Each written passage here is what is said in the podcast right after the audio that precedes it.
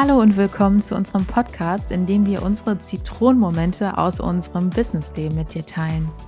Wir sind Regina und Valerie und wir nehmen dich mit auf die Reise, wie du heute mit deinem Offline-Unternehmen erfolgreich in der Online-Welt durchstartest. Hi, schön, dass du wieder da bist. Heute bei Folge 3 unseres Podcasts schließen wir an das letzte Thema Entscheidung für die Selbstständigkeit an und machen den ersten Realitätscheck. Falls du aus irgendwelchen uns natürlich völlig unverständlichen Gründen die letzte Folge oder die erste Folge nicht gehört hast, hör da gerne nochmal rein. Und jetzt einmal zu den wichtigen Dingen des heutigen Tages. Was meinen wir mit Realitätscheck? Denn die Entscheidung dass wir uns selbstständig machen wollen, haben wir jetzt in der letzten Folge schon getroffen. Und was kommt denn jetzt so als nächstes?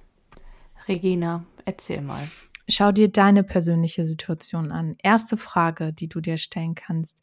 Willst du dich im Haupt- oder im Nebenerwerb selbstständig machen? Und das hängt dann nochmal davon ab, bin ich angestellt oder bin ich arbeitslos? Und was kann ich mir leisten? Wenn du arbeitslos bist, ist auch richtig geil. Dann hast du jetzt Zeit, dich damit zu befassen, bekommst Arbeitslosengeld 1 im besten Fall und kannst dir sogar noch Gedanken zu einem Gründerzuschuss machen. Dazu nehmen wir auch eine separate Folge auf, wenn dich das interessiert. Exactly. Wenn du im Angestelltenverhältnis bist, dann stellt sich die Frage, will ich weiter angestellt bleiben oder kündige ich und mache das im Haupterwerb.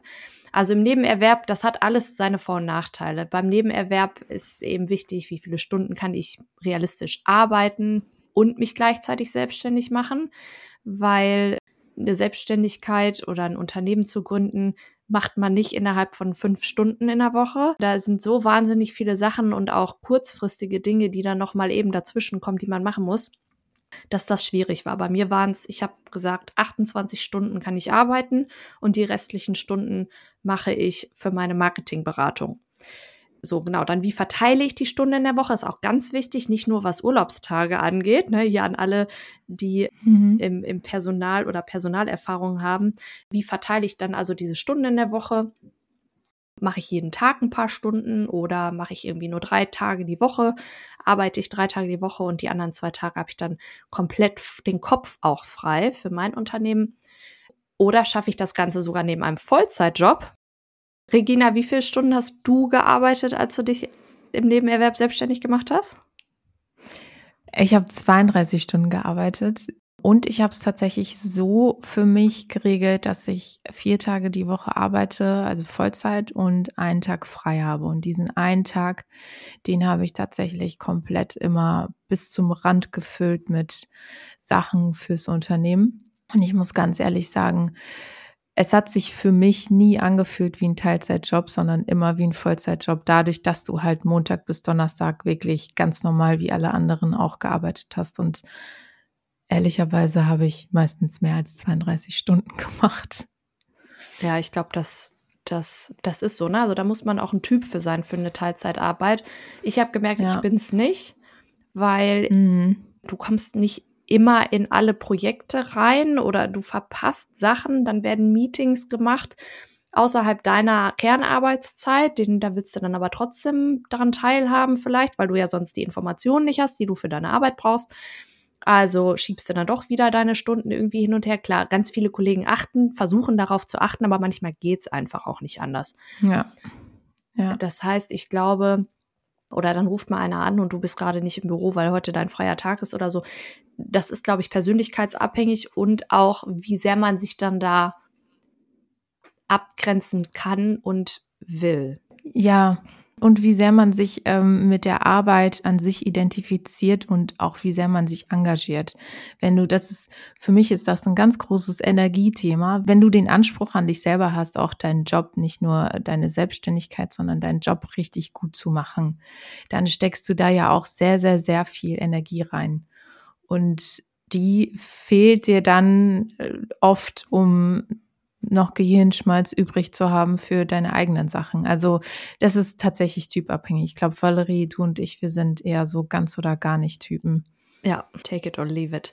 Ja, und auch Mhm. wenn du, wenn du vielleicht überlegst, dass du dich selbstständig machen möchtest, weil du unzufrieden bist mit deinem Job, das ist ja eigentlich noch viel schlimmer, weil man dann so viel negative Energie den ganzen Tag, naja, ansammelt, sage ich mal, dass man dann abends, der eine denkt, oh, dann bin ich super motiviert, aber ganz ehrlich, dann ist man so erschöpft, weil man sich den ganzen Tag so zusammenreißen musste, Sachen zu machen, die einen irgendwie, die einem keinen Spaß machen oder weil man sich aufgeregt hat oder so. Also das ist auch, glaube ich, nochmal ein Punkt, wo wir dann wieder in Mhm. dieses Energiethema reinkommen, aber eben in die andere Richtung.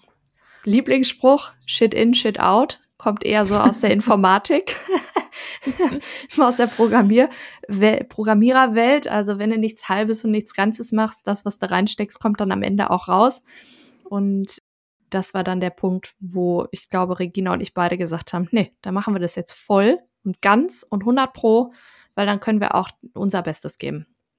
Mhm. Also im Nebenerwerb hat aber natürlich auch seine Vorteile, ne? Also dieses Sozialversicherungsthema, dass du krankenversichert bist und so weiter, das gilt aber dann nur, wenn der Teilzeitjob, also im Angestelltenverhältnis, mehr Stunden in der Woche hat als der Nebenerwerb. Ansonsten, wenn du sagst, du machst 20 Stunden Teilzeit und 20 Stunden dein eigenes Ding, dann kommt es ganz oft so, dass die Krankenkasse dann mit dir diskutieren will und sagt, ähm, was ist denn jetzt hier, was ist denn jetzt hier ihr Haupterwerb? Und ihr Haupterwerb ist dann vielleicht das Nebenerwerbsbusiness, wo sie sich dann freiwillig gesetzlich versichern müssten, zum Beispiel krankenversichern. Und das ist nun mal relativ teuer, beziehungsweise weil der Arbeitgeber eben nicht mehr den Anteil mit übernimmt. Und das kann Probleme geben. Beziehungsweise das kann auch richtig nervig sein, denn dann möchte die Krankenkasse von dir eine Umsatzprognose haben. Du musst am Jahresende ähm, abrechnen und der Krankenkasse mitteilen, wie viel du tatsächlich verdient hast. Das heißt, das ist ein unglaublicher Mehraufwand. Also ich kann dir nur dazu raten, wenn du dich im Nebenerwerb selbstständig machst, dann achte wenigstens darauf, dass deine Stunden im Angestelltenverhältnis höher sind als die, die du im Nebenerwerb machst. Was nicht bedeutet, dass der Umsatz deutlich höher sein muss. Ja, da gibt es dann auch wieder irgendwann einen Punkt, wo die Krankenkasse dann einschreibt und sagt, ah, stopp, hör auf. Das ist jetzt zu viel, was du da verdienst. Mit dem anderen Job brauchst du ja gar nicht, den hast du nur wegen der Sozialversicherung. Also es muss man alles, es ist ein feiner Grad, auf dem man sich da bewegt. Deswegen da immer darauf achten, dass man da ganz klar noch ein Gleichgewicht hat, dass, dass der Teilzeitjob im Angestelltenverhältnis dann mehr Stunden hat. Und man hat Einnahmen, geregelte Einnahmen, um Fixkosten zu decken, was, glaube ich, auch für viele nicht unerheblich ist. Gerade bei den gestiegenen Energiekosten. Also wir haben gerade eine Nachzahlung bekommen und die neuen Mhm. angepassten Betriebskostenvorauszahlungen beziehungsweise Nebenkostenvorauszahlungen fürs nächste Jahr. Und natürlich gibt einem so ein Angestelltenjob immer ein Sicherheitsgefühl. Ich bin der Meinung, das ist das ist eigentlich keine Sicherheit, weil man ist ja in so einem Abhängigkeitsverhältnis drin, aber viele Leute brauchen das eben. So, die haben dann jemand anders, der dafür verantwortlich ist, dass äh, außer du arbeitest im Vertrieb, dass die die ähm, Projekte reinkommen, dass da Arbeit ist, dass man beschäftigt ist, dass man was zu tun hat und dann hat man sein Geld auf dem Konto. Wenn man sich dann dazu entscheidet, das im Nebenerwerb zu machen, im Grunde ist dann der erste Schritt, nachdem man sich dazu entschieden hat, dann den Arbeitgeber ansprechen, sich eine Erlaubnis einholen. Das würde ich eigentlich immer machen. Das ist ein kurzer Zweizeiler. Einfach nur sagen, pass auf, ich mache das jetzt. In vielen Arbeitsverträgen steht das drin, weil der Arbeitgeber eben auch gewährleisten muss, dass er darauf geachtet hat, dass du nicht zu viel arbeitest und immer noch auch Zeit hast, deinen eigentlichen Job zu machen, für den du bei dem Arbeitgeber bezahlt wirst. Ja, und dann kannst du theoretisch loslegen. Ja, soweit ich weiß, bei mir war es zumindest so, dass ich äh, nicht über 48 Stunden in der Woche arbeiten durfte. War das bei dir auch so?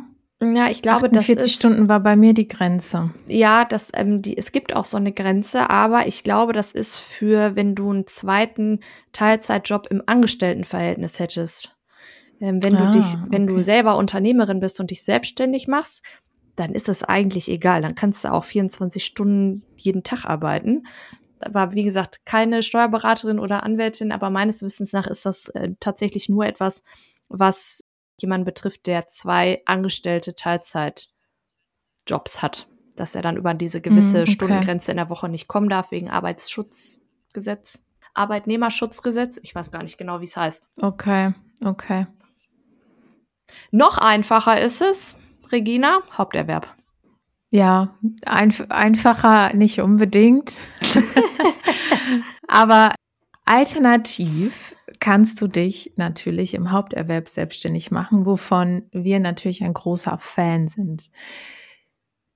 Wenn du dich dafür entscheidest, wir sind da ja vorhin einmal die Punkte durchgegangen, die du als erstes, also Fragen, die du dir als erstes stellen solltest, bevor du überhaupt diese Entscheidung triffst. Du darfst als allererstes ein komplettes Mindset Reset machen.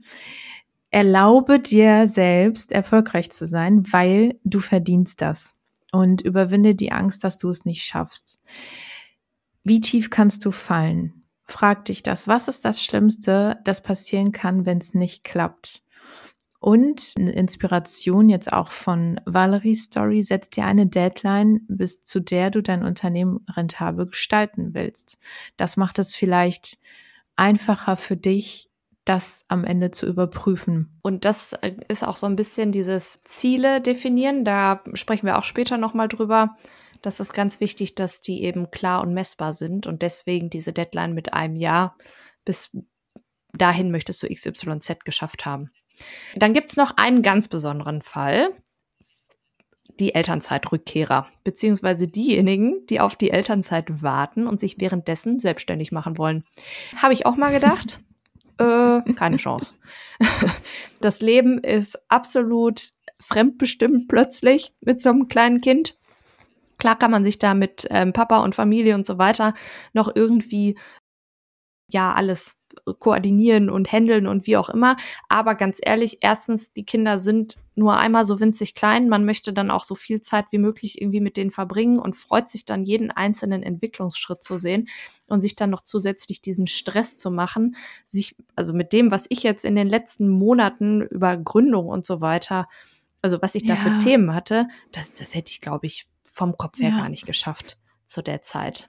Also ich kann da nur sagen, time is ja, now. Ja, und das ist so cool, dass du das sagst, Valerie, weil ich dachte immer, dass ich dachte nämlich genau das. Ach, ich warte, bis ich ich bin, ich habe nämlich keine Kinder, aber ich dachte mal, ich warte, bis ich schwanger bin und dann kann ich in der Elternzeit anfangen, richtig loszulegen und so und genau das, was du sagst. Also du hast doch tausend andere Sachen zu tun und tausend andere Sachen im Kopf und auch einen ganz anderen Fokus, wenn du frische Mama bist. Klar, das ist auf jeden Fall möglich. Da wollen wir jetzt nicht irgendwie von abraten. Mach das bitte, wenn du gerade in der Situation bist und denkst, dass ähm, das jetzt genau der allerbeste Zeitpunkt ist, dann mach es bitte. Aber warte nicht darauf. Also warte nicht auf diesen Augenblick, dass du irgendwann mal schwanger bist und dass du dann diese Elternzeit nutzt. Tu es einfach jetzt. Ja, also ich habe in der Elternzeit, da war mein Sohnemann aber schon irgendwie, naja, fast ein halbes Jahr alt. Da habe ich so ein, so ein Instagram-Projekt gestartet und mal geguckt, ob man damit Geld verdienen könnte, wenn man Sachen plottet. Ich bin dann aber eher so drauf gekommen, weil ich für den kurzen wahnsinnig gerne Sachen auch gemacht habe. Ne? Dann hat, wurde der Stockelstuhl plötzlich beplottet und dann habe ich irgendwelche Ordner beplottet. Und ich, also wenn man jetzt hier auch durch meine Wohnung geht, es sind ganz viele Sachen, die ich gemacht habe. Das ist so ein Schneideplotter, der schneidet aus einer Folie was aus, für alle, die das noch nicht kennen. Wahnsinnig cool, gibt's auch ganz viele kleine Läden, die sich da bei Etsy und so weiter mit selbstständig machen. Und ich hatte eben gedacht, geil, dann probiere ich jetzt mal Instagram als Marketingkanal aus und lerne dann auch diese Plattform kennen. Ne? Wie kann ich dann das in meiner Marketingberatung, die ich ja mal irgendwann gründen wollte, mhm. dann mit integrieren? Und ich habe das wirklich mit Herzblut gemacht, aber ich war nur unter Strom. Das war zu künstlich, weil ich ja immer drauf gewartet habe und gesagt habe, ich mache das jetzt mhm. in der mhm. Elternzeit. Hätte ich das mal zwei, drei Jahre vorher gemacht, hätte ich wahrscheinlich gemerkt, oh ja, hm, hm, ja, kann man machen, muss man aber jetzt nicht machen, während man da irgendwie so einen kleinen Dötz ja. noch neben sich liegen hat. Also, nutzt das Feuer, solange es brennt. Und wenn es halt jetzt ist, ist es jetzt. Und wenn du jetzt in Elternzeit bist und du dafür brennst, dann ist das auch der richtige Zeitpunkt. Vielleicht ist es ja auch was, was mit Kindern zum Beispiel zusammenhängt. Ja. Das ist ja auch möglich. So, das ist genau. ja, besser geht's ja dann gar nicht. Kann man es direkt ausprobieren. also für beide, für beide Szenarien gilt also, um nochmal zurückzukommen, ob du dich jetzt im Haupterwerb oder im Nebenerwerb selbstständig machen möchtest oder gründen möchtest, solltest du dir die Fragen stellen, kannst du dir das leisten? Wie kannst du dir das leisten? Musst du dafür Abstriche machen? Möchtest du Geld zurücklegen oder hast du schon Rücklagen? Wie viel bist du bereit zu investieren? Und zwar nicht nur Geld, sondern auch Energie und Zeit. Das ist ganz wichtig. Geld ist, ja. glaube ich, von diesen drei, also was kann man investieren? Man kann Energie, Zeit und Geld investieren. Und Geld ist das, was am schnellsten wieder zurückfließen kann. Energie und Zeit ist halt einfach dann weg, nicht mehr verfügbar. Ja. Und verpufft. Rückblickend hätte ich auch einfach viel besser planen können, auf jeden Fall. Habe ich aber nicht. Erzähl mal, Valerie, ganz kurz. deswegen, deswegen springe ich jetzt ganz schnell zu Valerie, wie du, was du für dich da so ausgerechnet hast, also finanziell. Jetzt äh, Energie und Zeit ist, glaube ich, jedem klar, dass man damit ganz vorsichtig sein muss, aber kostentechnisch, wie hast du das denn für dich geplant? Ja, ich habe ja einen kleinen Sohnemann. Das heißt, ich habe Fixkosten wie Miete, Kita-Beiträge, Lebensmittel, mein Auto, Handyverträge, also ein Handyvertrag, nicht plural, aber Internetvertrag mhm. und so mhm. weiter und so fort. So, und das wusste ich. Ich habe sowieso so eine Art Haushaltsplanung äh, immer schon mal gemacht, mal mehr und mal weniger gut wow. gefüllt. Welcome to Valerie's World. so cool. Wallis Planungswelt. Naja, deswegen, ähm, aber das war für mich ganz wichtig, weil da habe ich auch 2020 mit angefangen, mich um meine private Altersvorsorge mhm. zu kümmern, weil Rente, wissen wir alle, wird schwierig. Wir werden lange arbeiten. Ob wir überhaupt noch staatliche Rente kriegen, weiß kein Mensch. An die Rentenbeiträge weiter, ganz brav, also als Angestellte. Und habe mich dann mit meiner privaten Altersvorsorge auseinandergesetzt und im Rahmen dessen hatte ich das dann auch mal wieder ja, aufleben lassen. So, das heißt, ich hatte eine ganz gute Basis. Ich habe mir einen Überblick verschafft über die Fixkosten, die ich habe, habe auf mein Konto geguckt, wie viel Erspartes habe ich denn und wie lange komme ich hin, wenn ich nur meine Fixkosten angucke.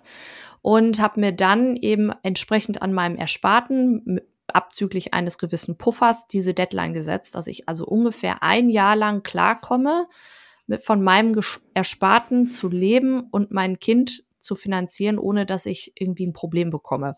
Und wenn das nicht funktioniert, mhm. dann muss mhm. ich mir eben einen Job suchen.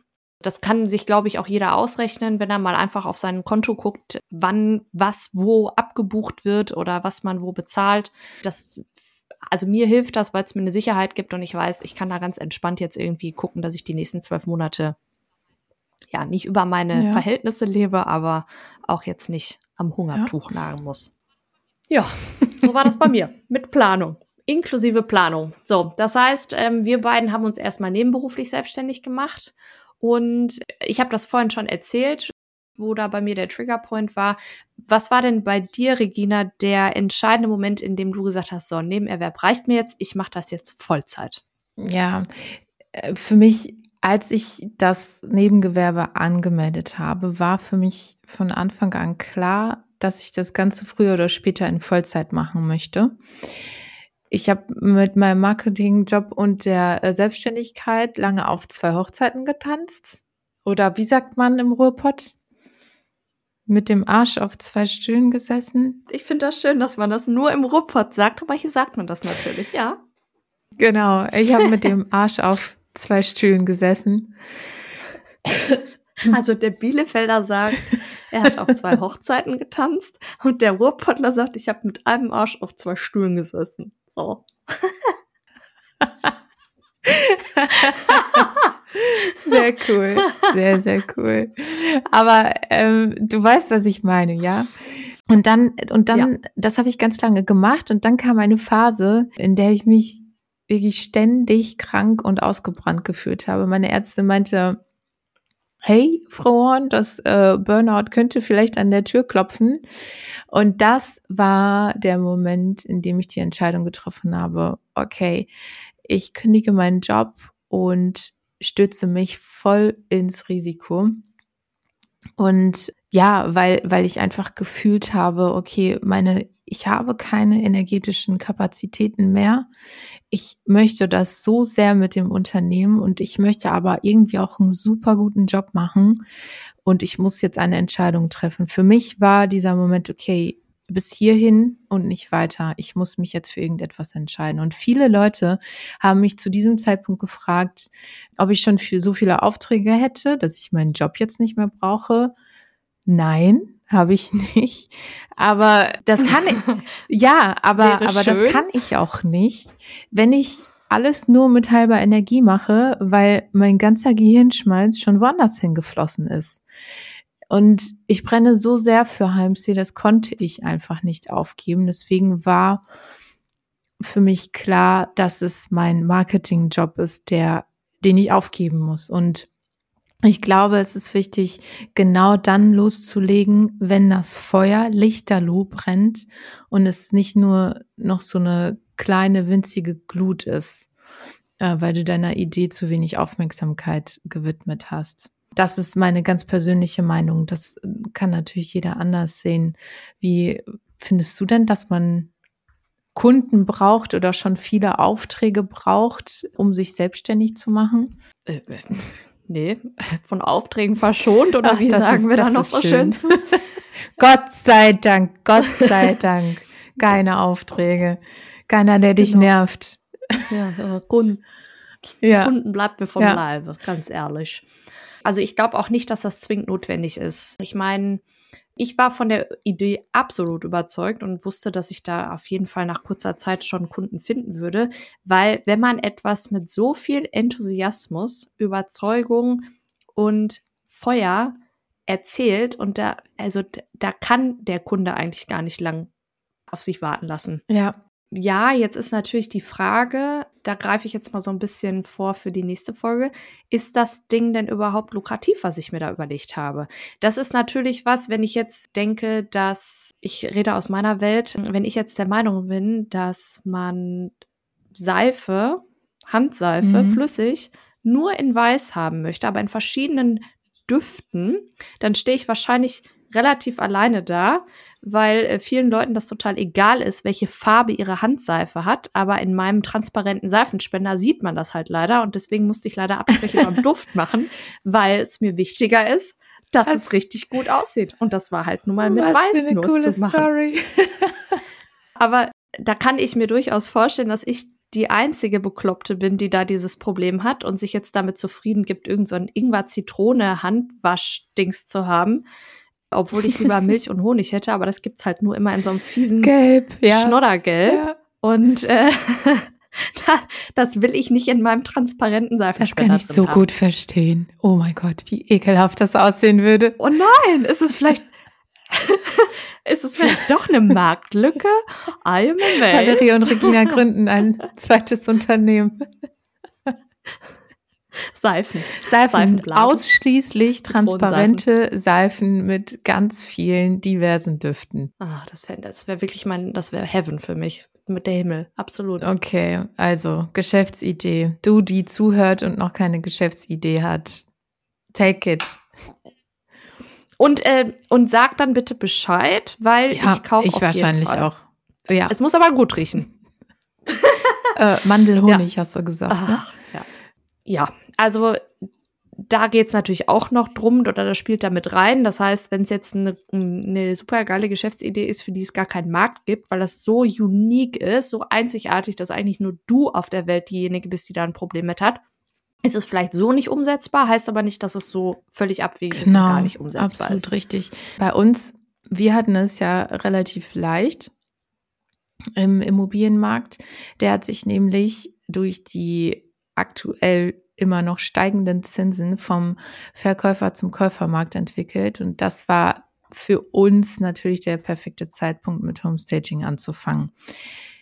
Kleine Randnotiz, wenn du mehr über Homestaging erfahren möchtest, dann kannst du gerne auf unseren Instagram-Kanälen vorbeischauen oder uns eine E-Mail schreiben. Dann machen wir dazu gerne mal eine außer der Reihe-Folge. Kontaktinfos findest du in den Show Notes. Zurück zu Lück. Äh, grundsätzlich glaube ich, dass man, dass man oder glauben wir, dass man immer ein Gefühl hat, ob sich etwas lohnt oder nicht. Wenn du eine Idee hast und wenn du an deine Idee glaubst und absolut hinter ihr stehst, wirst du, egal was es ist, auch andere davon überzeugen, es auch zu tun. Weil die Begeisterung einfach ansteckend ist. Ja, total. Danke, Anke. ähm, und unser, unser, unser super Tipp jetzt zum, zum Ende ist, sprich einfach miteinander drüber. Äh, das wird nicht jeder total geil finden, aber jede kritische Frage, jeder Einwand wird dir dabei helfen, dein Produkt konkreter zu definieren, zu hinterfragen, zu verstehen, eine Angebotspalette zu bilden. Und da ist es dann natürlich auch wichtig, dass du nicht irgendwen fragst, der dir gerade so über den Weg läuft, sondern Leute, die so sind, wie du dir eigentlich deinen Wunschkunden vorstellst. Das hört sich total schwer an, ist ehrlich gesagt auch bei den ersten Leuten nicht mhm. so lustig und auch nicht so einfach. Man muss ja auch ein bisschen abgrenzen und sagen, der meint es nicht persönlich, weil er mich scheiße findet, sondern der findet vielleicht die Idee ja. ein bisschen komisch. Dann ist es vielleicht ein kritischerer Zeitgenosse oder jemand, der total begeisterungsfähig ist und findet alles super geil und kann aber gar nicht sagen, naja, also kann keine mhm. Kritik äußern. Und ähm, das ist das Wichtigste. Nimm's nicht persönlich. Es ist natürlich ein Teil deiner Persönlichkeit irgendwie, dass du halt diese Idee hast und diese Überzeugung und dafür brennst. Aber wenn es einer nicht so geil findet, dann ist es vielleicht auch einfach nicht der richtige Richtig. Kunde. Selbst wenn, so. selbst wenn jetzt alle äh, in deinem Freundeskreis sagen, wow, die Idee ist total geil oder nee, die Idee finden wir alle doof, heißt es noch lange nicht, dass diese Menschen deine Zielgruppe sind. Und wusstest du zum Beispiel, für wen die Sims eigentlich, also die Sims, dieses Computerspiel, wo man, ich glaube, da geht es hauptsächlich darum, Familien zu gründen und so ein soziales Leben aufzubauen. Man kann aber auch Häuser und mhm. Einrichtungen damit bauen, mhm, was ich, ich auch gemacht habe. Ja, klar kenne ich Sims. Das? Natürlich, ja. bin ich mit aufgewachsen. Ja, ich auch. Aber das ist eigentlich für Architekten gewesen, das Programm. Und weil das bei Architekten nicht gelaufen ist, haben die dieses, diese soziale Komponente da reingepackt und dann ist das Ding durch die Decke gegangen, weil keiner gedacht hat, dass irgendwelche 14, 12-jährigen Mädchen sich da oder Jungs und den ganzen Tag da oder auch Jungs, Entschuldigung, sorry, aber ich sprach jetzt irgendwie von so, uns beiden so, hier. Ja. die sich da hinsetzen und gar keinen Bock auf dieses Sozialleben damit mit Familie gründen und so. Also sorry, das habe ich immer direkt excluded. Bei mir gab es hier nur den diesen Shortcut, wie hieß der Motherload für eine halbe Million Sim Simonians oder wie die Simonians. Ähm, ja, ja, wie, wie hieß das denn? Simions. Ich weiß es nicht mehr, keine Simions? Ahnung. Oh. Währung aus ja, ja. Simshausen? keine Ahnung. Aber auch da haben die dann festgestellt, nee, pass mal auf, die Leute, für die wir das ursprünglich konzipiert haben, die wollen das mhm. gar nicht. Ja, und letzten Endes haben sie dann eine Jugendgruppe da. Durch die Erweiterung von, um diese Sozialkomponente haben sie eine, eine ganze Generation von Jugendlichen eigentlich ja, damit beeinflusst absolut, und erreicht. Ja.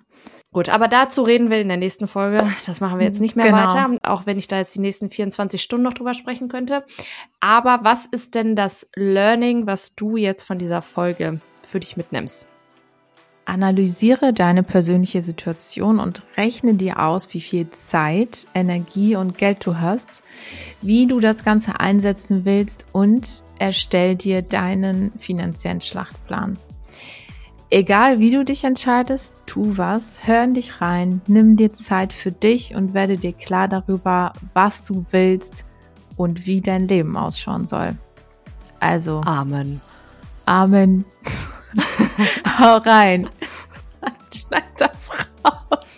Schneid das raus, bitte. Ich schneide hier nichts raus. Das ist alles live. Ich bitte dich. Ich bitte dich.